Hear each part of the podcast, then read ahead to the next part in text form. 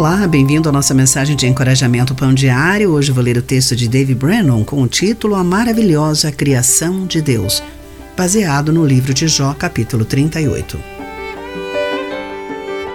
Um simples passeio pela natureza se tornou algo especial quando minha esposa e eu caminhamos à margem do rio em nossa cidade.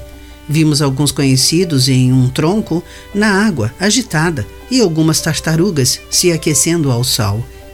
Susana e eu sorrimos quando vimos aqueles répteis incríveis que há muito não víamos.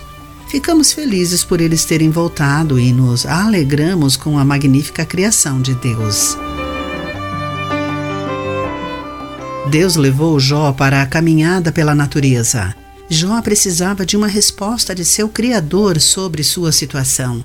E o que ele viu em sua caminhada com Deus por meio da criação deu-lhe o encorajamento de que precisava.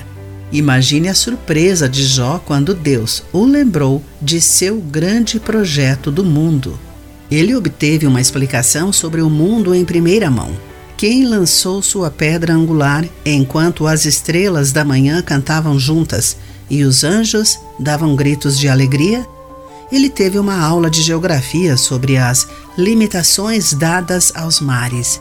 O Criador informou Jó sobre a luz que ele criou, a neve que ele produz e a chuva que ele concede.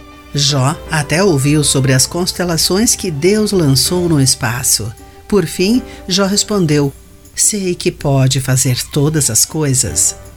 Enquanto experimentamos o mundo natural, admiremos nosso sábio e maravilhoso Criador.